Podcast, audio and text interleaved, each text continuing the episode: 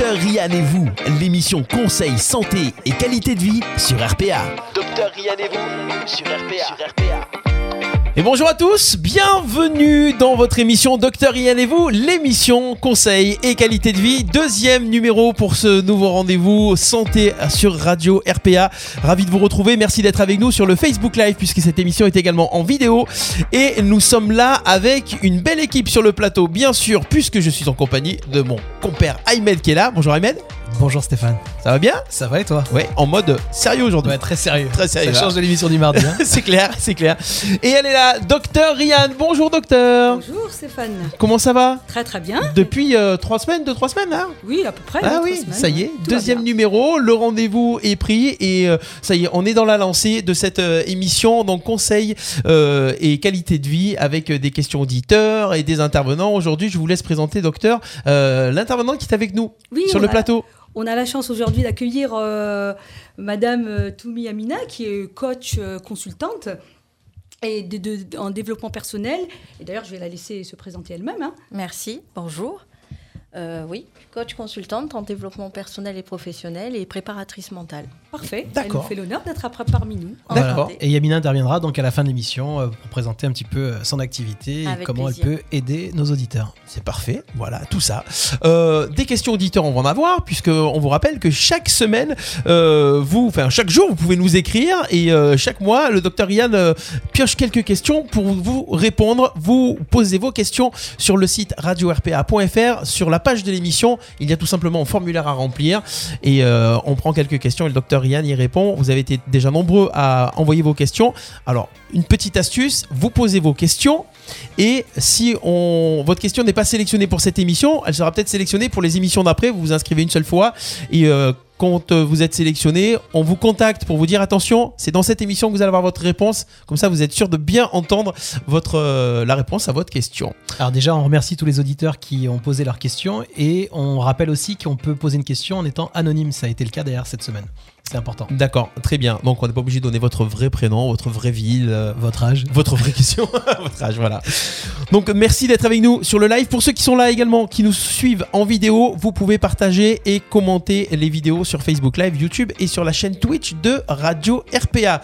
On va commencer sans plus tarder cette émission avec euh, un retour sur euh, un des sujets de l'émission précédente. Un flashback, exactement. La dernière émission, en fait, on avait euh, donc une question qui concernait le, l'handicap et le monde du travail. Et euh, Dr Yann nous avait fait part de Cap Emploi.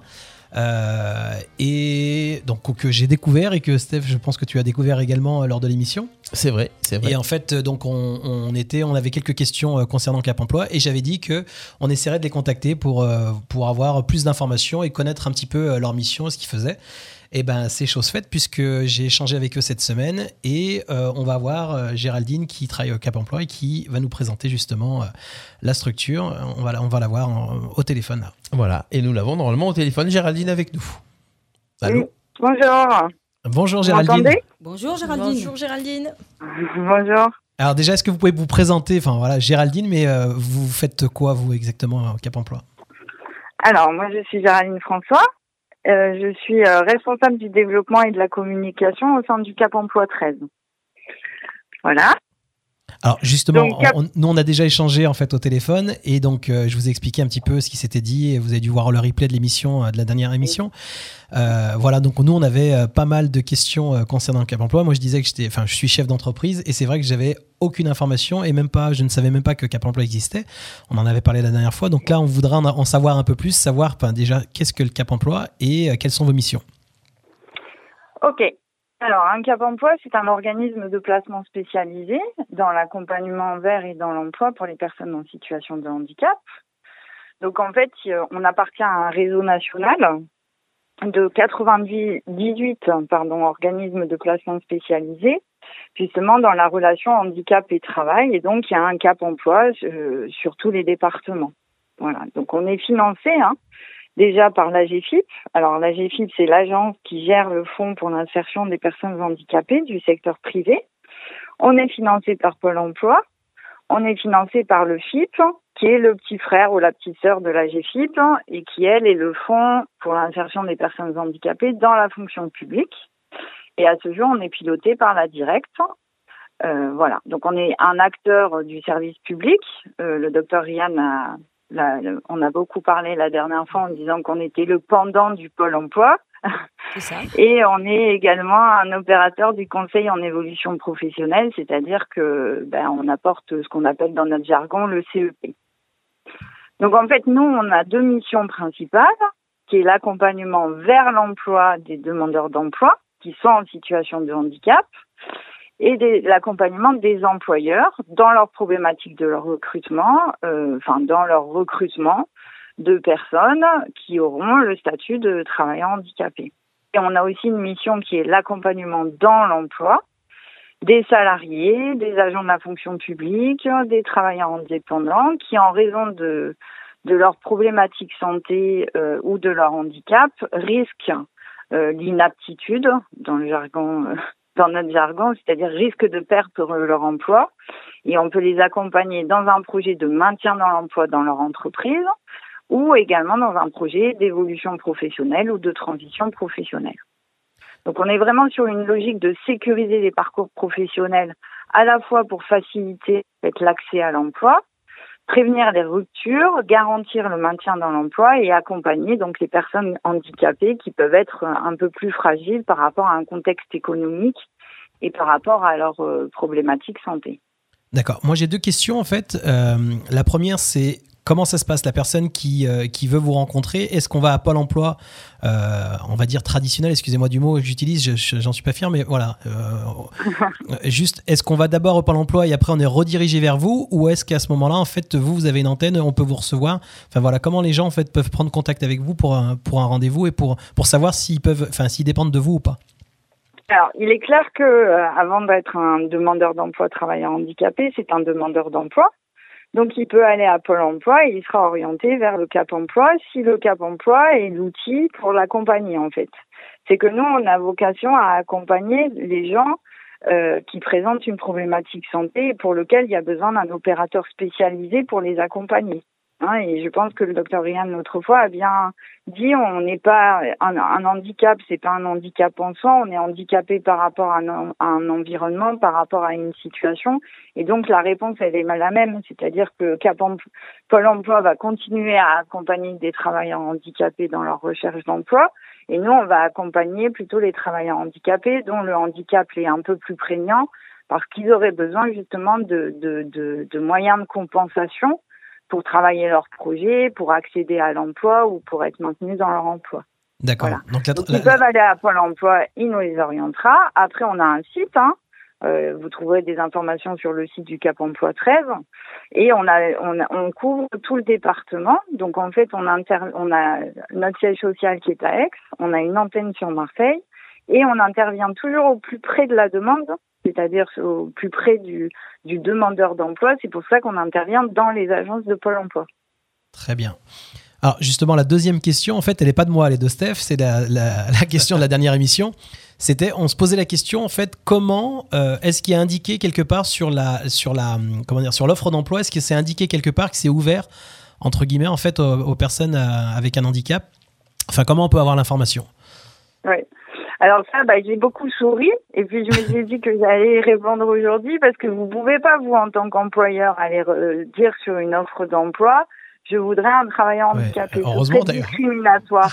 Voilà. Donc en fait, vous, oui, il faut travailler avec vos réseaux en fait. Donc vous allez travailler avec le réseau Pôle Emploi, vous pouvez travailler avec euh, une boîte de consultants, mais vous pouvez travailler avec Cap Emploi. C'est-à-dire que nous, on va vous, pro... enfin, on va vous, on va aller chercher d'abord la compétence, et ça, vous l'avez dit l'autre fois. C'est très intéressant. On vient pas vendre un travailleur handicapé, hein, ça se fait pas. On vient vendre une compétence professionnelle. Par contre, on vous accompagne justement dans les besoins en compensation. Donc, il faut travailler avec nous. Si vous, c'est un autre, comment dire, c'est une autre, c'est un autre moyen d'avoir des candidats.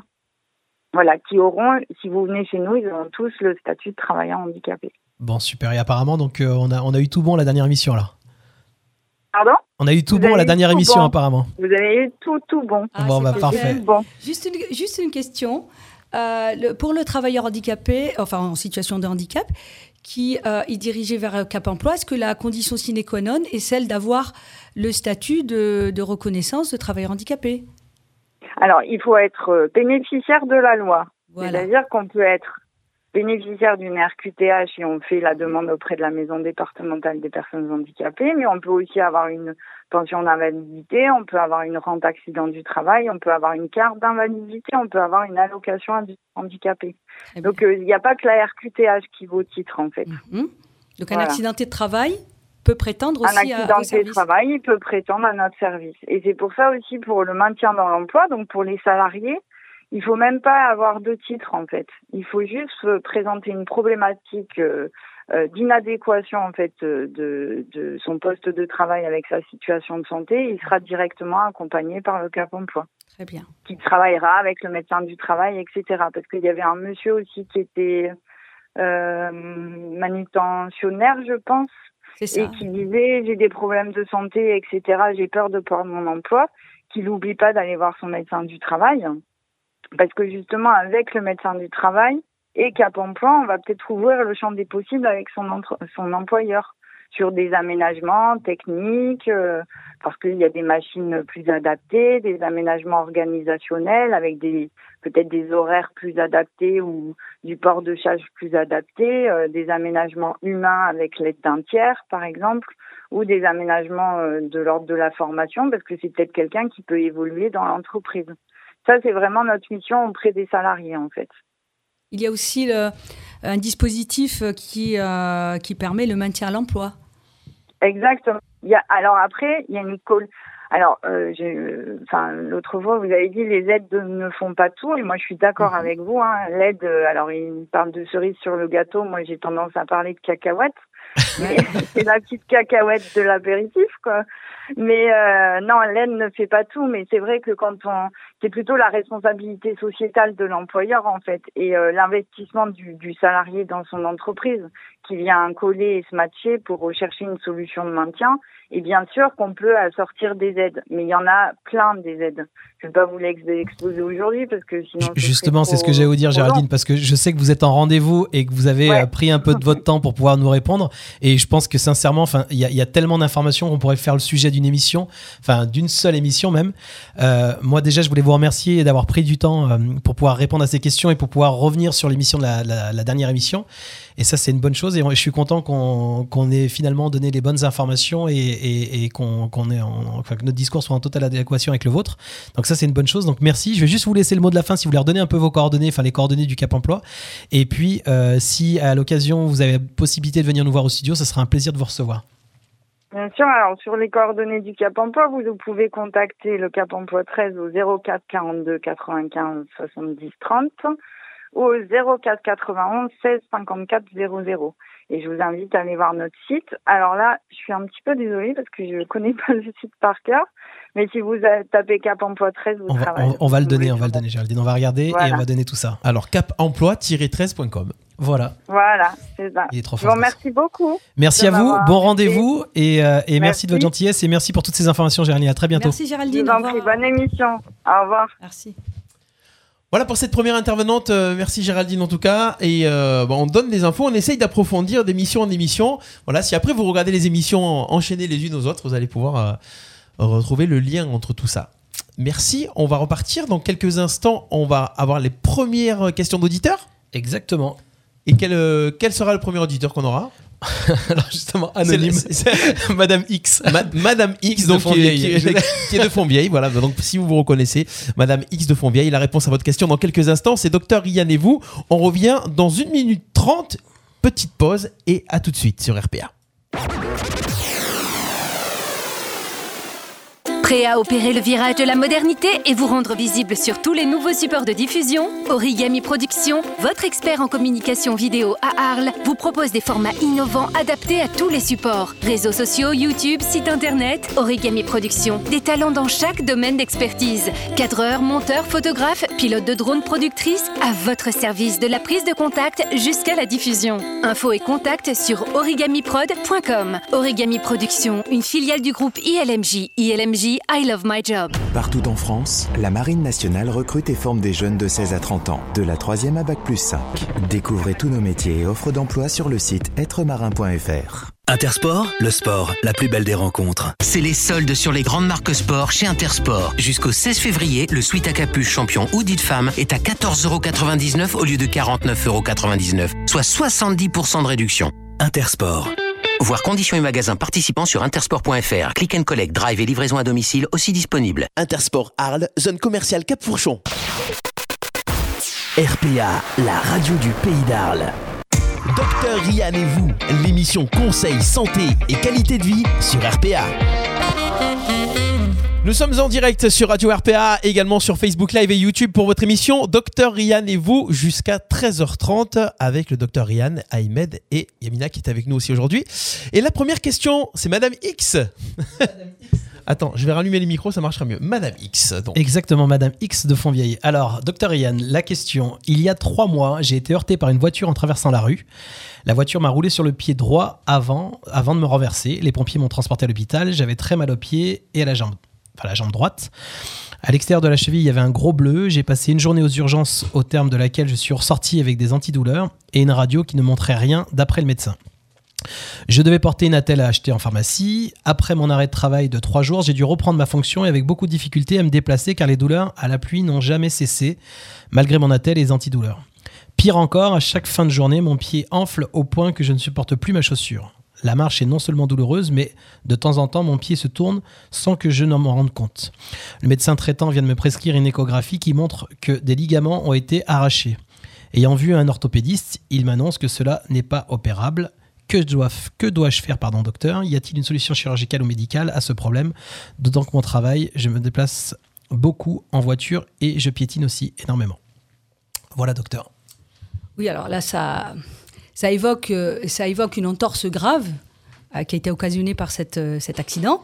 Et, ce qui est regrettable, c'est qu'on n'ait fait qu'une radio, malheureusement, parce qu'on aurait fait une échographie, on aurait vu que les éléments mous ont été lésés, alors que la radio elle ne montre que les éléments osseux. Donc on est passé malheureusement à côté de, quelque chose de, on va dire, de, plus sérieux que- ce qu'on pensait. Et, donc Madame X est repartie chez elle euh, avec une entorse grave, c'est-à-dire euh, soit une rupture de ligament, soit euh, non seulement une rupture, mais enfin, mais aussi un arrachement peut-être osseux. Et ça a consolidé comme ça au bout de trois mois. L'idéal aurait été qu'elle soit, que sa cheville soit immobilisée totalement pendant six semaines, parce qu'il faut savoir que un ligament, il se, il se consolide en six semaines. Avant, c'est trop tôt, euh, et six semaines, c'est vraiment l'idéal. Mais pour consolider, il faut qu'il soit immobilisé, ce qui n'a pas été fait. Donc, ces ligaments euh, lésés, puisque de toute façon, l'échographie récente l'a confirmé, on n'invente rien, c'est la réalité ont, euh, se sont reconstruits un petit peu seuls, sans immobilisation, et donc mal reconstruits, raison des douleurs. Donc, on est, on est aujourd'hui face à des séquelles d'une entorse grave. Et d'ailleurs, elle précise bien que euh, sur le côté de sa cheville, euh, elle avait vu un bleu. Or, euh, cliniquement, quand il y a un bleu, c'est d'emblée une entorse grave. D'accord. Donc on a trois types de- d'entorses, moi, petite, moyenne et, et grave. Euh, pour Madame X, c'était certainement une moyenne ou grave, mais en tout cas plutôt grave, en ce qui me, enfin, d'après ce que je comprends. Maintenant, le problème de, de cet œdème, oui, forcément, puisque ses ligaments sont mal reconstruits, euh, sa cheville est instable, forcément, puisque les ligaments servent entre autres à stabiliser la cheville. Donc du fait que cette cheville soit instable, eh bien, euh, elle se tourne et euh, elle crée des micro-traumatismes. Ça n'est pas chirurgical, c'est sa question. Est-ce qu'on peut opérer? Eh bien, l'orthopédiste s'est prononcé, ça n'est pas opérable puisque ça s'est reconsolidé comme ça. Maintenant, ce qui reste à faire, c'est une bonne rééducation, euh, de cette cheville, avec euh, le renforcement des muscles qui vont maintenir cette cheville euh, en situation stable. Et mais une rééducation qui doit être relativement longue, c'est-à-dire on renforce les muscles, on renforce enfin toute la musculature qui tient la cheville, mais aussi on essaie de créer ce qui a disparu, euh, ce, qui disparaît dans, une entorse grave, c'est un peu les, récepteurs euh, de la sensibilité profonde, c'est-à-dire on a tous euh, autour de notre cheville et dans notre pied des, récepteurs qui nous, qui nous informe de la, position de, la cheville. Et quand il y a une entorse grave, et ben ces récepteurs s'émoussent. Ils, ils sont plus là on a du mal à tenir sa cheville euh, en position euh, stable. Non. Et ça, ça nécessite une rééducation beaucoup plus longue que la simple, le simple renforcement et, et les simples massages. D'accord, mais donc une rééducation longue, c'est ce qu'on on peut lui préconiser aujourd'hui. euh, Alors, une bonne rééducation, de bonnes chaussures qui maintiennent bien la cheville en bonne position et non pas les, les- les petites ballerines ou ça, c'est pas bon. Ouais. Et parfois, euh, euh, pour pouvoir stabiliser cette cheville, mettre des, des petites orthèses qu'on peut acheter en pharmacie de type chevillère. euh, de, de- de- de type chevillard. Voilà, voilà ce qu'il y a lieu de faire aujourd'hui. Mais surtout, surtout, je reviens sur bien se chausser avec une chaussure qui tient bien la cheville de façon à ce que cette cheville ne tourne pas et n'aggrave pas déjà ses séquelles. Donc pas de chaussures sexy, on, on privilégie en fait les chaussures En tout cas, confortables. En tout cas, exceptionnellement, oui. Alors, Hein. docteur, euh, l'auditrice n'a pas posé la question, mais je vais vous le dire, puisqu'on est l'émission, on est sur le médical, mais aussi sur la partie administrative. Et, si, et, et, euh, juste une chose, sur la question de l'auditrice, elle parle, donc elle a eu cet accident il y a trois mois. Oui. On n'a pas détecté tout de suite qu'il y avait quelque chose, sauf que c'est- ça a apparu il y a trois mois. Comment ça se passe en termes administratifs? Est-ce qu'à un moment, on peut reconnaître sa blessure de l'accident il y a trois mois ou c'est trop, tard- trop tard quand ça a été détecté en fait euh, trois mois après l'accident? Ah, je pense qu'il est toujours possible de le reconnaître. Si on a des images et un compte rendu de, de, de, de l'accident initial, si dans le compte rendu il est, il est mentionné euh, que, euh, que la cheville a enflé d'emblée, qu'il y a eu un bleu euh, au- autour de la malléole externe et que la douleur était là et qu'il n'y a eu qu'une radio, donc il y a une insuffisance de- d'éléments diagnostiques en fait, puisqu'il n'y a pas eu d'échographie, pas d'IRM pour préciser si les ligaments ou les éléments mous ont été atteints. Si, on peut toujours. euh, Alors maintenant, si c'est si c'était sur son trajet professionnel, c'est considéré comme un accident de travail, mais ça n'a pas été déclaré, donc ça c'est un peu plus compliqué. Mais au-delà de, de, de- de- de- de cet aspect administratif d'a- d'accident professionnel, elle peut faire valoir ses droits vis-à-vis de l'assurance adverse en mentionnant le fait que c'est cet accident qui est à l'origine de ces mots aujourd'hui. Donc il y a toujours important. possibilité, même après un délai, de pouvoir revenir sur le diagnostic qui avait été donné. Donc voilà, la réponse, Madame X, c'est euh, donc de la rééducation longue, des chaussures confortables et au cas où si euh, le diagnostic avait été en tout cas euh, pas, pas fait lors de l'accident, on peut revenir et revoir tout ça, c'est pas un problème. J'espère qu'on a répondu à votre question, Madame X. On va passer en fait euh, à Delphine, Delphine de Beaucaire qui nous dit Ma fille de 10 ans et demi se plaint trop souvent de son dos et ce depuis deux ans. Il y a huit mois, notre médecin traitant a prescrit une radio qui montre une petite scoliose. Il a prescrit en fait de la kiné- kinésithérapie. Dix séances ont été faites, mais ma fille se plaint toujours. J'ai remarqué que lorsqu'elle se déshabille, que son omoplate droite est décalée par rapport à l'autre. Que dois-je faire? On m'a dit que le cartable était trop lourd, euh, que le cartable, pardon, le cartable trop lourd était la cause de, sa douleur. Euh, Est-ce que les douleurs vont passer? Peut-elle faire du sport? Enfin voilà, là, toutes ces questions-là. euh, Question très intéressante. Euh, alors, scoliose, ça a été diagnostiqué. Scoliose, c'est le rachis qui hum, évolue euh, pas dans l'axe, hein, puisque quand on regarde un, un rachis de face, on est face à un empilement de vertèbres, 34 euh, vertèbres empilées les unes sur les autres, et on a une ligne droite. Quand on regarde de profil, on a la, la courbure du bas du dos, ce qu'on appelle euh, les lombaires, la courbure du haut du dos, ce qu'on appelle euh, le- les dorsales, et la courbure du, du cou, hein, du rachis cervical, qui est dans l'autre sens. Et quand ces courbures sont exagérées, on peut parler de scoliose à condition que les vertèbres qui sont empilées tournent sur elles-mêmes, sur un segment ou plusieurs segments ou, deux segments. C'est le cas apparemment de la, de, de- la fille de madame. Maintenant, ce qui est important à savoir, c'est qu'à partir du moment qu'on a diagnostiqué une, scoliose, c'est-à-dire une, une, une- une déviation sur le plan frontal et, et sur le plan frontal de, du rachis, du rachis euh, on doit absolument surveiller cet enfant. Parce qu'il faut savoir que dans la normalité, il n'y a pas de scoliose. Et quand il y a une scoliose, ça veut dire qu'il y a une malformation qui commence à se faire. Et ce qu'on sait, c'est qu'à partir du moment où on a diagnostiqué une scoliose, on doit se dire que cette scoliose va évoluer, mais on ne sait pas comment elle va évoluer. Elle va certainement évoluer, mais elle peut évoluer d'une manière très lente, avec euh, un gain de d'un degré, de degré sur, euh, sur 3-4 ans, mais elle peut aussi évoluer très rapidement et avec beaucoup de degrés. Donc dans le doute, il faut la stopper, cette scoliose. La scoliose n'est jamais traitée par de la kiné. Par contre, elle peut être accompagnée, le rachis peut être assoupli et on peut peut-être éviter qu'elle ne s'aggrave trop, mais dans tous les cas, il faudrait la surveiller comme, comme du lait sur le feu. Exactement. Donc tous les ans, on fait une radio et on vérifie. Si elle gagne un degré, ça veut dire qu'elle est évolutive. Maintenant, pour répondre à, pour répondre à ce, qu'a précisé Madame par rapport à l'omoplate qui semble être décalée par rapport à l'autre, ça semble être, je dis bien ça semble être, euh, une gibbosité, ce qu'on appelle une gibbosité. Une gibbosité, c'est euh, d'une manière simple appelé la bosse.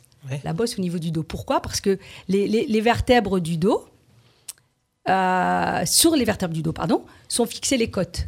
Or, les côtes constituent la cage thoracique. Si ces vertèbres du dos tournent dans le cadre d'une scoliose, elles font tourner avec la cage thoracique.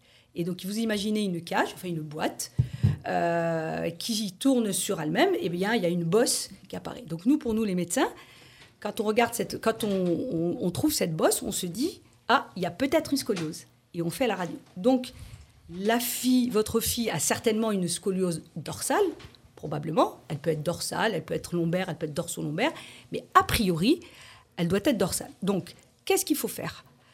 Il faut consulter de nouveau, au bout d'un an, faire une radio pour vérifier si cette scoliose n'a pas évolué, d'autant qu'à l'âge de 10 ans, on commence, pour certains enfants, 10, 11 ans, 12 ans, on commence une croissance rapide qui dure 18 mois. Et pendant 18 mois, tout se transforme, tout s'exagère. Donc s'il y a une scoliose, la scoliose va évoluer avec l'enfant. Et 18 mois, c'est court. Donc pour la, pour la, pour la, pour pour la fille de madame, c'est très important de, de refaire une radio, de vérifier si cette scoliose n'a pas évolué par rapport à celle de l'année dernière et de continuer à la surveiller régulièrement, tous les six mois, voire tous les ans. Et si cette scoliose a évolué, eh bien, il faudra la stopper. Généralement, on la stoppe avec un, un corset réalisé par un orthoprothésiste sur l'ordonnance d'un médecin spécialiste, rhumatologue, rééducateur ou orthopédiste. D'accord. Voilà. Et, et qui détermine en fait euh, si elle peut faire du sport ou pas? Alors, je vais y répondre. Euh, Merci. Ah oui, je je vais essayer. je vais essayer. Alors, il y a une théorie qui dit qu'il faut éviter le sport ou voilà. Mais normalement, il faut éviter les sports asymétriques, type euh, tennis. Euh, ou euh, je ne m'y connais pas trop en sport, mais enfin dans ce sport particulièrement, mais le, la, la- La, la- la rameur, peut-être rameur, euh, je pense, ouais, ou aviron. Des sports. Alors, n- éviter euh, les, les- les- les- les sports. euh, Qui vont solliciter un peu trop en fait euh, l'omoplate la- L'intensité du sport plutôt, de, de la pratique du sport plutôt. Alors, si on fait du tennis une fois par semaine, une heure par semaine, Ça devrait aller. ça devrait aller. Maintenant, si on en fait d'une manière intensive en compétition, Ouais. il, vaut mieux, il vaut mieux éviter à cet âge, d'autant qu'on a trouvé, une, enfin à cet âge avec une scoliose, bien sûr. Moi, je pars du principe que euh, le sport est à, euh, est à prescrire, au contraire, parce que euh, ça permet le développement, un meilleur développement du corps, une, meilleure musculation et surtout un épanouissement de, de, de, de, l'enfant. Donc pour moi, le sport, oui, faut juste éviter les sports asymétriques. Voilà.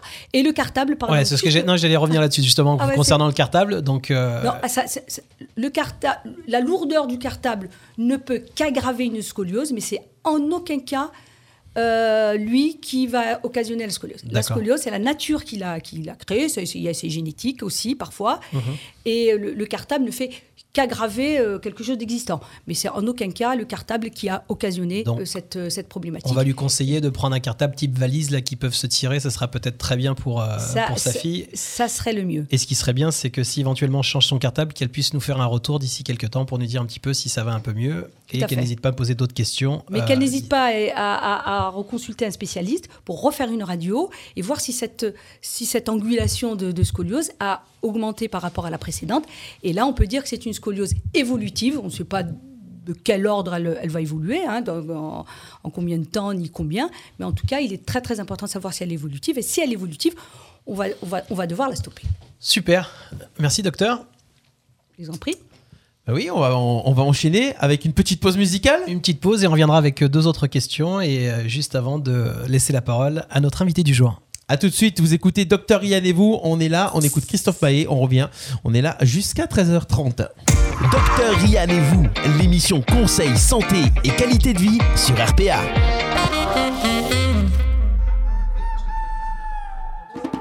Laisse-moi seul, je suis pas d'humeur. Je suis bouillant comme l'équateur. Posé sur quelques mètres carrés. J'ai beau hurler, mais y a personne pour m'aider. Laisse-moi seul, je te dis, j'ai pas le cœur. La saison des amours se meurt. Je suis qu'un taureau à ciel ouvert. Regarde, on dirait un clochard des mers. Ça devient chaud, j'en perds le nord, j'en perds l'Arctique. J'entends des voix, des fois venues d'Afrique. aduna moom seede na Afrika jóg leen booloo way leen ci kaw ñu seen ñoo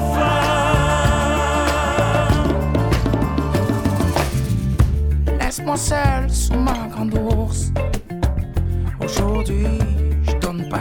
ma peau à la bourse. Je me traîne une drôle d'allure. Je fais de la peine à voir dans ma fourrure. C'est plus le grand froid chez moi, n'y a plus d'hiver. Et elle s'enlève pas, moi, ma pourrière. Un jour, les seuls ours blancs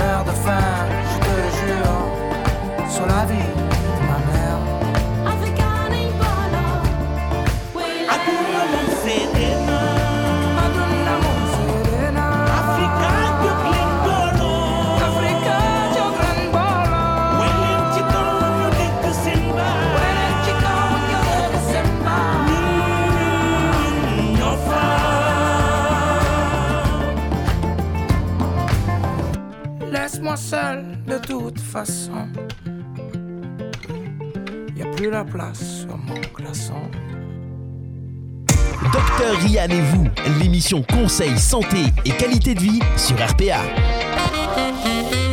De retour pour votre émission Docteur Rian et vous, l'émission Conseil Santé Qualité de Vie avec euh, Ahmed et le Docteur Rian présent avec nous pour euh, cette émission. Nous retrouvons également Yamina tout à l'heure à la fin de l'émission pour parler de son activité et de ses compétences. Pas mal, ça va, ça la présentation C'était dire magnifique, sincèrement. J'aimerais que tu me présentes comme ça, moi aussi. Bah, J'y travaille. Tu travailles J'y travaille, euh, sérieusement. On va répondre aux questions d'auditeurs. On vous rappelle donc l'émission Conseil et santé et qualité de vie. C'est vos questions et du coup euh, les réponses du docteur Yann. On a déjà eu deux questions d'auditeurs. Encore euh, quelques questions qui arrivent. N'hésitez pas à vous inscrire surtout sur le site radio-rpa.fr pour poser vous aussi vos questions et avoir des réponses. Exactement, et on continue avec euh, la prochaine question. Elle nous vient de Vincent qui est de Arles et qui nous dit Docteur, je suis en accident de travail depuis juin 2020. Mes douleurs sont toujours présentes. Je viens de recevoir un courrier de ma CPAM qui indique que je suis consolidé sans séquelles alors que j'ai toujours mal. Est-ce que je dois contester cette décision car je ne me sens pas de reprendre mon travail dans cet état? Que dois-je faire, docteur? Alors, pour lui répondre euh, sur sa question, sa dernière question, là, il faut d'abord que je- je- j'ai le contexte, mais peu importe. Euh, euh, il a un accident de travail, pourquoi? On ne sait pas. Euh. Est-ce qu'il a une fracture? Est-ce que. peu importe, on- n'a pas le diagnostic. Bon. Ceci dit, il- la CPM donc, lui indique qu'il est consolidé. Je précise juste parce que assez souvent on a cette incompréhension quand on reçoit ce, ce document. Euh, consolidé, on a l'impression qu'on est guéri. Alors, Ça veut dire quoi déjà Consolider sans séquelles, ça veut dire quoi? Alors, consolider sans séquelles, consolider, c'est-à-dire que euh, la, la pathologie qui a suivi cet incident, accident, etc., est stabilisée. Voilà, euh, on a tout fait, on s'est soigné, on a fait de la kiné peut-être, ou on a pris des médicaments, euh, en tout cas on a suivi les soins qu'il fallait pour, et que la CPM estime qu'au bout de tant de temps, là je ne sais pas en l'occurrence, si c'est trois mois, euh, un an, ou en fonction de- du diagnostic qui a été, qui a, Été fait. qui a- qui a été fait, considère que voilà, tout, a été, tout a été fait, que ce n'est pas évolutif. Donc on consolide, ça veut dire on arrête euh, l'accident de travail, on regarde et on va voir ce qu'il y a comme séquelles. Voilà. Il n'y a plus rien à faire, il n'y a, il y a que des séquelles. il Donc, a gros- que des restes. grosso de- de- modo, pour Vincent, en fait, c'est. c'est pas une guérison, c'est, ça veut dire on va étudier le dossier et on va voir s'il y a des séquelles. Bon, en l'occurrence, on dit qu'il n'a pas de séquelles. Est-ce vrai ou pas? Est-ce qu'il Oui. y en a et qu'on a estimé que non? Là, il vous faudrait plus d'informations pour pouvoir. Voilà. Alors, pour répondre à cette question, moi, je ne con- contesterai pas la, la consolidation, Bien sûr. je pense, sauf si euh, euh, Vincent a, a un avis chirurgical qui lui dit on va devoir opérer ou on va devoir changer de traitement ou encore faire des examens complémentaires. Dès lors qu'il n'y a plus d'examens complémentaires à faire, ça veut dire que le diagnostic est fait, le traitement a été fait. Maintenant, on va calculer les séquelles. Donc, on ne conteste pas généralement la consolidation. Par contre, on peut, on peut éventuellement contester l'absence de séquelles et dire Ok, je suis consolidé, mais moi j'ai des séquelles, je voudrais que vous me les calculiez pour savoir combien d'IPP, donc euh, euh, incapacité partielle euh, permanente, hein, qui reste. Euh, je veux que vous m'écoutiez, que je vous dise que j'ai mal, pourquoi j'ai mal, etc. Et peut-être que vous me donniez euh, un minimum ou un maximum d'IPP. Mais la consultation en elle-même, s'il n'y a pas d'autres examens qui sont en cours ou une, euh, indication chirurgicale, je pense que C'est compliqué. euh, c'est compliqué de contester. Le- c'est pas compliqué de contester. On- le- le- juridiquement, on a le droit de le faire. Mais par contre, ça nous embourbe dans un, dans un processus administratif et juridique qui va euh, nous faire perdre un du temps euh, et de l'argent aussi parce que euh, on, on va payer les différents intervenants qui vont nous aider, mais on n'a plus de rente, on n'a pas repris le travail, etc. Donc je conseille à Monsieur Vincent de peut-être pas consolider, euh, de Pas pardon, de ne pas contester la consolidation, sauf s'il estime qu'il va être opéré, etc. Là, il peut le- le- la contester. Mais par contre, par contre, demander à ce qu'on lui calcule à sa juste valeur euh, ses séquelles, entre autres ses douleurs. On n'a pas de douleurs comme ça. Si on a des douleurs, c'est qu'il y a quelque chose qui se passe. Euh, et donc, euh, aller plus loin dans les investigations et dire, voilà, il lui reste telle et telle chose, telle difficulté à faire ou, ou, ou telle douleur, euh, etc., euh, pour, pour l'IPP. Donc, ne pas contester le- la conciliation, mais peut-être contester l'absence de, de séquelles. Alors, j'appuie un petit peu, hein, parce que je le fais exprès. hein. Moi, il y a Vincent nous écrit, donc on essaie d'a- d'aller le plus loin possible dans la question. Euh, ok, on a, on a bien entendu ce que vous avez dit, mais maintenant, il veut contester. D'accord? Il a décidé, c'est comme ça, dans sa tête, lui, il pense avoir gain de cause. Comment ça se passe? Est-ce qu'à ce moment-là, en fait, qui doit les voir et quel est le procédé, en fait, enfin, les étapes? Alors, il, prend, il prend son stylo, il écrit tout simplement Je conteste la décision euh, que j'ai reçue, tel jour, telle, date, dans les délais qui sont mentionnés dans son courrier. Je pense que c'est deux mois. À moins que ça ait changé, mais en tout cas, ça, c'est deux mois. Il a, il a le droit la possibilité de contester dans les mois. Il peut le faire tout seul, avec une simple phrase Je conteste. Le fait que ça soit contesté, eh bien, la CPAM va statuer et va, dans un certain délai, de quelques semaines, je suppose, voire euh, mois, euh, le, pré- enfin, le convoquer auprès d'un expert. D'accord. Lequel expert, médecin expert, va vérifier si, en effet, sa contestation euh, est recevable ou pas.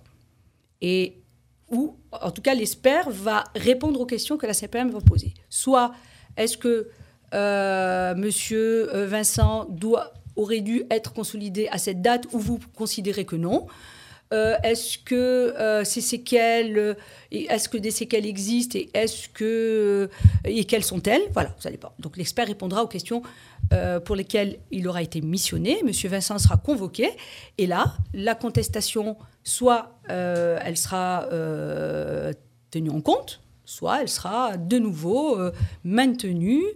Euh, et euh, deuxième question, soit l'IPP, enfin le pardon, euh, le- les séquelles ne, ne seront pas pris en compte aussi, soit il aura, euh, il aura bien fait de contester puisque le- le- le- l'expert euh, mettra en avant des séquelles existantes qu'il pourra apprécier lui-même lors de son examen médical. Très bien. Voilà. Parfait. On a, enfin, j'avais sélectionné deux questions, mais je pense qu'on a, enfin, ça va être un peu compliqué de répondre aux deux. On va, on va voir parce que j'aimerais qu'on on ait un petit peu de temps avec notre invité. Euh, on a une question de Guy de Arles. Euh, vous l'avez sous les yeux. Je vous ai transmis en fait euh, le papier, docteur. Oui, oui, tout à fait. Voilà. Donc juste les problèmes vertèbres cervicales. Je vous laisse un petit peu annoncer euh, le diagnostic pour pas Alors, faire d'erreur. monsieur, monsieur Guy, c'est ça, qui, Voilà, c'est ça. euh, qui met en avant des problèmes de vertèbres cervicales. Exactement. Il nous dit qu'il a des protrusions hernières C5, C6, C6, C7. Euh, un rétrécissement euh, fémoral, mais je pense qu'il s'est trompé. Euh, je pense qu'il a voulu dire ou, la, ou transcrire euh, foraminal, mais j'expliquerai rapidement ce que c'est pour les auditeurs, hein, pour qu'ils puissent comprendre, en tout cas pour euh, Monsieur Guy. Euh, donc foraminal C5, C6 droit et C6, C7 gauche. Et il a une ostéophytose, C5, C6. Bon, c'est des termes un peu compliqués que nous, médecins, on comprend, mais qui ne sont. Voilà, c'est pas de l'ordre de. le- de- voilà, Ouais, c'est pour, ça d'ailleurs, docteur, que je vous ai laissé. euh, Tout à fait, oui. Voilà. Donc, euh, je peux reprendre la suite si vous voulez. Donc, ceci entraînant des démangeaisons le long du bras gauche, euh, type fourmillement, et légère perte de sensibilité et motricité de son index et majeur de la main gauche. Euh, il a un problème d'épaule gauche avec calcification et atteinte d'un tendon fissuré au cours de, traitement par infiltration. Euh, la droite a été opérée il y a 7 ans pour, capsulite et déchirure du tendon. Problème aux deux genoux avec dégradation des cartilages et plusieurs interventions pour retirer les kystes sur 10 ans et actuellement stabilisé par injection de gel type Goon. Vous me dites si je dis des bêtises. Non, non, c'est tout docteur à fait. non, on est, on bon. En résumé, l'arthrose est un peu partout présente chez lui. Pensez-vous qu'une opération euh, que lui a proposée son chirurgien des cervicales C5, C6, C6, C7 avec pose de cale pour remplacer les disques soit vraiment urgente? Les infiltrations sous scan euh, le calment généralement pendant 6 mois. L'opération semble lourde et il se dit qu'il peut tenir comme cela encore quelques temps. Enfin, qui, voilà. Auriez-vous une idée d'une activité physique que je puisse euh, faire Actuellement, je fais un peu de vélo et de golf. Je reste à votre disposition pour transmettre tous les documents pour vous aider à aborder mon cas. Voilà la question de Guy. Est-ce que j'ai été clair, euh, docteur? Ah, c'est parfait. Non, non, très très clair. Donc Guy, euh, effectivement, a de, l'arthrose un peu partout. Euh, il cite son genou, etc. Mais ce qui est le plus, on va dire, inquiétant dans le cas de Guy, c'est plutôt sa problématique cervicale. Euh, on, la résume, nous, par le terme névralgie cervico-brachiale. C'est-à-dire ce qu'il ressent au niveau du bras, c'est euh, un nerf, une racine nerveuse qui sort du cou et qui est coincée dans son passage et qui donne des signes de, de faiblesse, donc des signes électriques, puisqu'il s'agit d'un nerf. C'est à peu près ça. hein. Schématiquement, euh, le, bah, tout ce qui sort de, de, de- de ce, de, de ce rachis est, est coincé dans, dans son passage et, et- et donne ces signes, on va dire, électriques, qu'on va appeler simplement euh, électriques. Alors, le canal cervical, c'est, on l'avait un petit peu expliqué, il me semble, la dernière fois. Ouais, ouais, euh, avec les vidéo. millefeuilles. avec les millefeuilles, bien aimé, moi. Tout à fait, oui. Donc c'est un canal qui est rétréci, un canal par lequel passe la moelle épinière, donc le gros cordon qui, qui donne la grosse électricité et qui véhicule toutes les informations, et par lesquelles passent tout- toutes les racines nerveuses et qui vont irriguer euh, les membres, on va dire comme ça, enfin, qui, vont irriguer le corps. En l'occurrence, au niveau du rachis cervical, les racines qui sortent vont irriguer les épaules, euh, les bras et les mains. Et si euh, on ressent quelque chose au niveau des mains, ça veut dire qu'il y a quelque chose qui se passe au niveau de la racine. Donc, on est face à un rétrécissement du canal naturel hein, que la nature a créé. Il y a un rétrécissement par de l'arthrose qui fait que tout ce qui passe par ce canal est malade et pas bien. Donc, en fonction des mouvements, en fonction des situations, en fonction des circonstances, eh ben, ça va donner des coups dus. Euh, quelle est la solution? Ah, La solution, elle est mécanique, puisque la problématique est mécanique, on est bien d'accord. La solution, ce serait chirurgicale. c'est-à-dire agrandir ce trou. Une chirurgie qui se ferait par un neurochirurgien. L'urgence de l'intervention est à discuter. Il est vrai qu'il vaut mieux opérer tant que c'est possible qu'opérer dans l'extrême urgence. Quelle est l'extrême urgence? J'ai eu un coup de lapin, je suis tombée, j'ai eu un traumatisme du rachis cervical. Ça, ça peut être fatal parce que le trou est suffisamment petit pour que le moindre traumatisme puisse provoquer quelque chose de grave, c'est-à-dire euh, l'écrasement de la moelle épinière ou, ou, de- ou des racines. Et quand on est face à une paralysie, parce que là, ce qu'il a, c'est ce que vous avez, pardon, je m'adresse à vous, Monsieur Guy, ce que vous avez, c'est pas une paralysie totale, c'est une parésie, c'est-à-dire une paralysie partielle. Il y a des coups de jus. La lumière n'est pas encore éteinte, on va dire. Elle est là, elle scintille. Voilà, ça, c'est, c'est- qu'il est rassuré. c'est les métaphores. Ça va encore, mais le risque, c'est que on ne sait jamais. euh, à un moment donné, où on peut avoir un traumatisme ou un- un- un- voilà, comme j'ai dit, un coup de lapin ou n'importe quoi qui euh, provoque euh, des coups au niveau du rachis cervical, et ça peut être fatal. Donc, je pense qu'il est intéressant de se faire opérer. L'urgence, ça, je ne sais pas, mais en tout cas, ça serait intéressant. Est-ce qu'on peut parler d'urgence quand on, quand on lit qu'en général, en général, après les infiltrations, en fait, il, a, il est, ça le calme pendant six mois Donc, il y a- Oui, oui, mais, mais oui, c'est- un pansement qu'on met sur une plaie. D'accord. On est soulagé, mais la plaie n'est pas traitée pour autant. Alors- Donc la problématique mécanique, on ne l'a pas réglée. On a juste un petit peu, on a diminué l'inflammation qu'il y a autour, parce que quand euh, un élément, euh, un élément bon ra- radiculaire ou, ou nerveux est coincé, il y a de l'inflammation qui se met autour, ce qui augmente encore la, la- la pression qu'il y a sur les éléments. Donc on diminue l'inflammation, on est soulagé, mais ce garde que six mois, et il faut à chaque fois reprendre. Et puis il n'est pas, il pas quand même conseillé de faire euh, une multitude de- d'infiltrations. On en fait généralement une de trois, et puis là, on arrête pour ne pas, comme c'est des corticoïdes, pour ne pas abîmer un peu les éléments osseux. Donc, je pense que l'intervention est incontournable. Euh, on, peut, on peut très bien vivre avec ces symptômes euh, pendant très longtemps, comme on peut, malheureusement, euh, euh, subir des conséquences un peu plus fâcheuses, pour peu qu'il y ait euh, un traumatisme au niveau du rachis cervical. Donc, c'est à, à double tranchant, on va dire. Justement, et on finira avec ça. par rapport au sport, moi j'ai été un peu étonné de voir qu'il faisait du golf, parce que le golf sollicite quand même pas mal, enfin au niveau de la posture, le, le- la colonne. enfin, je- colonne, oui. Donc, euh, Alors, le golf n'est pas très traumatisant si, euh, si je ne me trompe en matière de, de sportif, gestes sportifs.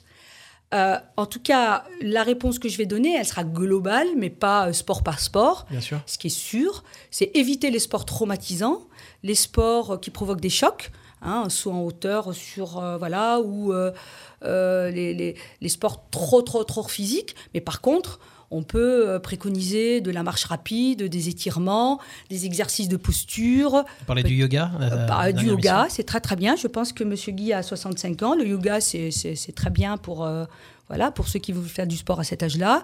Mais éviter les sports euh, traumatiques. Voilà. Les sports violents et les sports traumatiques, parce que le risque est là, je l'ai dit. Le risque, c'est que euh, qu'il y ait un traumatisme au niveau cervical. Et ça, ça peut être fatal. Merci docteur. Je- je- on va juste passer un petit message à Guy en espérant qu'on a répondu à toutes ces questions. Si ce n'est pas le cas, il peut nous écrire toujours sur euh, le Facebook de la Oui. radio ou par mail. Et euh, on- n'hésitera pas ou, même, ou de le avec recontacter plaisir. directement pour lui donner quelques explications par téléphone. Ça sera avec grand plaisir. Euh, Steph, on arrive dans les dernières minutes de l'émission, les dix dernières, euh, dix dernières minutes de l'émission. pardon. Il serait temps peut-être de donner la parole à notre invité du jour. Et oui, Yamina qui est avec nous, qui voilà, on a grandi un petit peu ce plateau aujourd'hui pour, pour recevoir des invités. Bonjour Yamina. Bonjour, ravi d'être avec vous.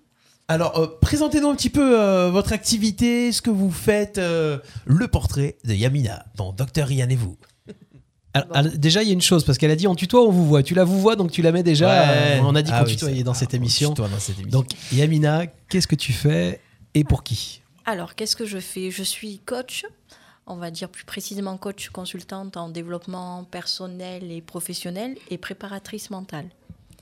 Alors, euh, je vais faire très simple hein, parce qu'il y a 10 minutes. Alors, un coach, c'est une personne, c'est un expert de l'accompagnement. Il accompagne euh, tout type d'individus. Moi, je fais du coaching d'entreprise en stratégie. J'accompagne euh, des auto-entrepreneurs, des entrepreneurs. On peut en faire du coaching individuel, c'est du particulier, peut- ou du coaching de groupe, d'équipe. Voilà. Quand vous êtes euh, au sein d'une structure, d'une association ou euh, d'une entreprise, parfois le manager il demande de se faire accompagner pour euh, structurer un petit peu son groupe, pour qu'il y ait une cohésion de groupe. Euh, pourquoi on fait appel à un coach Oui, c'est ce que j'ai dit. En fait, les Ah, gens qui viennent ça. te voir, en fait, ils viennent te voir pourquoi ils variable, attendent en c'est très variable. Ouais. Euh, souvent, bah, il y a de la gestion des émotions, il y a euh, du coaching de carrière, il y a des gens qui veulent évoluer ou se réinsérer dans, un, dans une autre profession, en fait, qui se recherchent un petit peu pour euh, structurer leur profil professionnel. On a aussi euh, parfois du coaching euh, par rapport à la préparation. J'ai coaché des musiciens aussi parce qu'il y en a qui vont pré- préparer des concours d'entrée dans des grands orchestres et ils ont besoin d'être coachés pour faire de la gestion, de l'intelligence émotionnelle. Euh, on a aussi du coaching de santé, je pense que c'est pour Ah bah, ça que le à fait. docteur Abiba m'a appelé. Alors Ouais. justement, en fait, docteur, vous, vous êtes donc euh, vous êtes à l'initiative de l'invitation de Yamina aujourd'hui, et, euh, et en fait, pourquoi Donc c'était pourquoi? Ah, je, je- voulais qu'elle nous parle de, de- de l'accompagnement des personnes en, en situation de handicap récente, parce qu'on sait que quand on vient d'avoir un accident ou quand on vient de nous annoncer une maladie, eh ben, il y a tout un, processus à vivre, hein, de, parfois de déni, Tout parfois de... euh, C'est le changement. euh, le changement. Et, et- et donc, euh, euh, le profil de Yamina est tout à fait apte à suivre ce type de personnes et de toute façon de nous, euh, de, de- de- de nous sensibiliser sur, euh, sur cette problématique. Et c'est pour ça que, voilà, on va l'écouter. En fait, ce qu'il ce en est, c'est qu'on a, on a discuté avec le docteur euh, Ryan qui m'expliquait qu'il y avait euh, régulièrement des personnes qui, qui avaient un accident de, de la vie. hein. On peut, tout un chacun peut être un accident de la route ou, euh, ou, euh, là on est dans une, une radio, on peut avoir euh, des décibels euh, hors euh, du commun et on peut avoir un acouphène et on se retrouve. euh, C'est un peu le cas avec situation, déjà. Il y a quelques années là, il y a des fois il n'entend pas. S'il a petit pas son casque, même dans la rue, Stéphane. il n'entend pas. Voilà. Non, mais ce qui est important de comprendre, c'est que euh, oui, euh, dans le coaching, parfois on est amené à faire un travail de coaching pour les personnes qui vivent euh, un processus de deuil. Le processus de deuil, c'est quoi? C'est qu'il y a un individu qui peut être impacté dans sa vie par, par rapport à un accident ou, et ça crée un choc. Et euh, parfois, euh, c'est sidérant pour la personne parce que elle est complètement déstabilisée émotionnellement.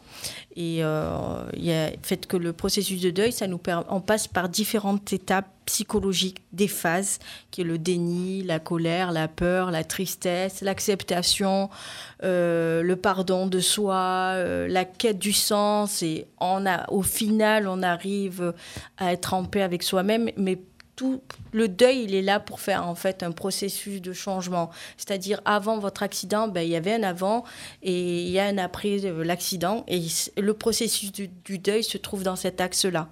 Et l'individu, il a besoin de faire un travail sur soi par moment parce que tout dépend les phases que vous passez. Quand vous êtes dans le, dans le choc, ben vous, vous, vous absorbez un petit peu intensément, émotionnellement, pas comme vous le voulez parce que c'est un choc. Faites que vous arrivez dans un déni, vous dites euh, non, non, je, c'est pas possible. Pourquoi moi? Pourquoi ça m'arrive à moi? Pourquoi maintenant?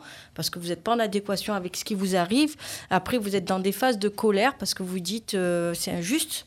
Je comprends pas pourquoi là, ça me tombe dessus, là, une grosse pierre qui me tombe dessus. Vous pouvez faire, je sais pas, vous pouvez être chef d'entreprise. hein, je pense à vous d'ailleurs, à Imad, et vous cassez la jambe et vous avez un contrat signé et vous dites pourquoi je me suis cassé la jambe là à l'instant T. Hein Ça peut être important et vous perdez des millions et des millions. Enfin, je pense pas que vous êtes intéressé par ça parce que j'ai eu l'occasion de discuter avec vous. Mais vous cherchez, vous avez une autre quête de soi. Elle commence à me coacher, tu vois, elle a commencé. Mais, euh, non, non, mais on, avait, on a eu la chance. Et on on a- est bien différents, euh, euh, Yamina, on est, on, est, on est tous différents face à la problématique. Ah oui, de- alors justement, on en arrive à là, c'est qu'après la colère, il y a la peur. Et la colère, elle est structurée. Nos émotions internes, elles sont structurées différemment d'un individu à un autre. Ce qui est important de savoir, c'est que le processus du deuil, il est normal. Il est universel. Mais le rythme d'un individu diffère d'une personne à une autre parce que la structure émotionnelle n'est pas construite de la même façon en fonction de l'intériorité de l'individu. Et ça, c'est essentiel à le comprendre. Donc le coaching en fait sera jamais, euh, enfin il y aura jamais une, une même période de coaching. C'est-à-dire il y a des personnes Ah, que vous allez pouvoir tout, coacher en tout, fait du tout, pour du une dizaine de séances et d'autres pendant plusieurs mois, je suppose. Euh, c'est pas normal ça. Si vous faites euh, 10 des- séances, dix- c'est- ouais, deux- ouais, un coaching ça varie, c'est entre allez maximum minimum c'est 5 et ça peut aller jusqu'à 10 maximum 14 séances quoi. Ah oui, d'accord. Ah c'est le maximum parce Ah, je que. Alors le coaching, qu'est-ce qui, à quoi il sert le coaching quand Ouais. même? Un coach, il est là pour accompagner un individu à la, à la réflexion, à la prise de conscience et au passage à l'action. Il est là pour l'accompagner, car même dans, dans, à traverser ce processus de deuil aussi, dans la bienveillance et le respect. Le coach travaille avec une éthique, une déontologie. On peut pas se permettre de, de rester éternellement, comme on le voit dans les films, à rester des années, des années avec son coach là, parce qu'il y a un transfert qui se met en place. Où est l'éthique, où est la déontologie C'est c'est vrai qu'on voit ça dans les films quand même. hein. Eh oui, c'est hein. vrai, hein, Hein très souvent. C'est pas. Non, voilà. c'est- a- Mais ce qui est intéressant à dire euh, aux auditeurs qui nous écoutent, c'est que le, le processus du deuil est essentiel au changement. Et que euh, tout dépend l'intensité du, du choc qu'on peut avoir. On n'a pas les mêmes interlocuteurs. Vous pouvez aller consulter en fonction du, du choc qu'il y a. Vous allez consulter un psychiatre, un psychologue, un psychothérapeute, un coach. Ça Quand dépend. vous le consultez, parfois on ne le consulte pas. Alors, ce qui est essentiel, c'est qu'il faut, qu'il faut passer par la verbalisation. Il faut parler. Il faut dire euh, autour de soi. Il faut aller voir son médecin traitant si on est mal. Il faut verbaliser ses angoisses, ses émotions. Dire, ben voilà, je me trouve dans telle condition, je vis tel état, qu'est-ce que je peux faire? Il faut euh, en parler autour de soi. Même, euh, on doit avoir des amis intimes, euh, une ressource personnelle. Il faut s'exprimer. Il faut pas garder. Et ce qui est important à savoir, c'est que quand vous voyez que vous restez entre, vous commencez à avoir une période, parce que le deuil, comment c'est le processus du deuil? Vous imaginez que vous avez une vague, vous vivez une vague. Et la vague, c'est quoi? C'est que tout en haut de la vague, vous êtes dans le, le choc, la sidération. Après, vous descendez, vous êtes dans le déni. Après, vous descendez, vous avez la colère. Après, vous descendez encore un petit peu, vous avez la peur et, euh, et la dépression. Et là, à ce moment-là, entre la colère et la peur, si vous avez des va-et-vient qui, qui se stationnent là, ça stagne là, sachez qu'il peut y avoir une boucle cyclique qui peut se mettre en route. Et là, on n'en sort pas. Et c'est là où c'est essentiel de comprendre qu'il faut passer par la phase du- d'un sentiment de tristesse, où là vous vous dites, voilà, qu'est-ce que je fais? Euh, J'avance ou je, je reste là? Et peut-être que si vous n'y arrivez pas, si vous n'avez pas la ressource interne pour vous en sortir par vous-même, ça peut arriver, hein, tout dépend ce qu'on vit, eh ben, c'est bien d'aller euh, consulter, de faire appel à une tierce personne qui puisse nous accompagner pour... euh, passer ces périodes, le reste de ces étapes. J'ai une question en fait qui me vient parce que est-ce que il y a que la personne qui a été accidentée, par exemple, pour reprendre votre exemple, euh, qui doit être coachée ou qui a besoin d'être coachée Parce que est-ce que des fois, ça Tout peut pas fait. être, par Non, exemple, le conjoint non. ou la conjointe, ou peut-être la quelqu'un de la famille, tout fait, la qui eux, en fait, sont. Tout Enfin, fait. la personne peut peut-être accepter entre guillemets Tout ce qui lui est fait. arrivé, mais avoir quelqu'un, un proche, qui malheureusement. en Tout à fait, tout à fait. Ça arrive Mais- aussi Oui, ça arrive. Ça arrive. Mais dans ce cas-là, ça dépend. Si c'est un couple, on, on peut faire un travail de coaching de couple. Mais dans ce cas-là, on essaye de pas prendre le couple en charge. On voit avec, euh, on travaille en général de concert avec d'autres euh, d'autres professionnels. On ne travaille jamais isolé, tout seul, euh, dans un, dans un, dans un groupe. Hein. Dans du coaching de groupe, on intervient à deux professionnels, voire trois professionnels. On- on C'est c'est super intéressant parce que jusqu'à aujourd'hui, je pensais vraiment que le coaching, c'est toute la partie, en fait. Enfin, je regardais la. Développement personnel. Exactement, euh, voilà, développement personnel, etc. tout, tout ce qui est Non, à la mode, non. exactement. Ah non, et, non, et je pensais pas qu'on pouvait être accompagné pour ce genre de choses. Ah, si, et, si, franchement, enfin, je pense que les auditeurs aussi doivent être bien contents d'avoir eu ces informations. Tout à fait. Mais Le- je vous le- remercie. le- le- le- la situation de handicap, selon qu'elle est complexe ou pas, euh, nécessite une, une pluridisciplinarité, Ah oui, je dis bien travail de réseau, hein. dans la prise en charge. Entre autres, un coach, euh, entre autres un coach, un médecin, un infirmier, un un- un- tous les soignants. On sont- travaille de concert, on travaille en réseau. On prend, voilà, c'est une équipe pluridisciplinaire qui se met en route autour d'un même individu, d'une même, euh, d'une même situation, et on essaye d'aider au mieux la personne concernée. Parce qu'il faut bien le noter, c'est que la personne concernée qui sait précisément où est sa douleur. Ouais, on n'est pas là pour faire à sa place. On sûr. est là pour l'accompagner avec des outils bien spécifiques. On a une méthodologie, on a une éthique, une déontologie. Il faut le respecter. Il faut respecter l'individu qu'on accompagne. Hein, C'est comme pour euh, Cap Emploi tout à l'heure, je pense qu'on pourrait faire une émission complète avec le Complète. sujet Ah, et, avec et inviter plaisir. Yamina, et je pense que ce serait une super chose. plaisir. On peut quand même expliquer, enfin, au-delà du, du site internet d'RPA et de- des réseaux sociaux pour les questions, euh, si vous avez besoin, si vous êtes dans le besoin, si à un moment vous avez une douleur, si vous n'êtes pas bien, si vous avez besoin d'être écouté, voilà, que ce soit en fait le docteur Ian ou les, les spécialistes ou les personnes qui vont pouvoir venir et, euh, et, euh, intervenir dans l'émission, c'est des personnes qui peuvent être à votre écoute et qui sont aujourd'hui et qui, qui gèrent des patients, qui gèrent des personnes au quotidien et qui sont capables aujourd'hui de pouvoir répondre à vos besoins. Donc n'hésitez pas si vous voulez mettre en relation, ne serait-ce avec le docteur Ian ou avec euh, euh, les spécialistes qui travaillent avec elle, n'hésitez pas à nous écrire et on transmettra euh, vos coordonnées pour que vous puissiez être rappelé dans les plus brefs délais et être aidé. On est là pour ça. Je peux préciser que les questions peuvent porter sur le médical pur, mais ça peut être médico-social, qu'on a un petit peu ce qu'on vient de voir, ou médico-juridique parfois, parce qu'on a des problèmes juridiques qui peuvent se greffer sur les problèmes médicaux. Voilà. On peut, on peut ça. justement le thème de l'émission pour que les personnes comprennent encore une fois l'intérêt de cette émission Voilà. et pourquoi on est là. Conseil, santé et qualité de vie. Et, Et la qualité. de vie, c'est hyper important. Exactement. Tout à fait. Merci docteur Ian. Merci. Merci Yamina. Merci Ahmed. Merci Steph, c'était encore une belle émission. Il y a eu plein de belles choses. J'ai appris plein de choses aussi et je suis très content d'avoir été avec vous aujourd'hui. Merci. Nous aussi, n'hésitez pas à partager cette émission, à regarder l'émission en replay. Vous la retrouvez bien sûr euh, en rediffusion sur le site radio-rpa.fr. Passez un bon week-end et on se retrouve le mois prochain pour un nouveau Docteur Ryan. Et vous, au revoir. Au revoir tout le monde. Au revoir.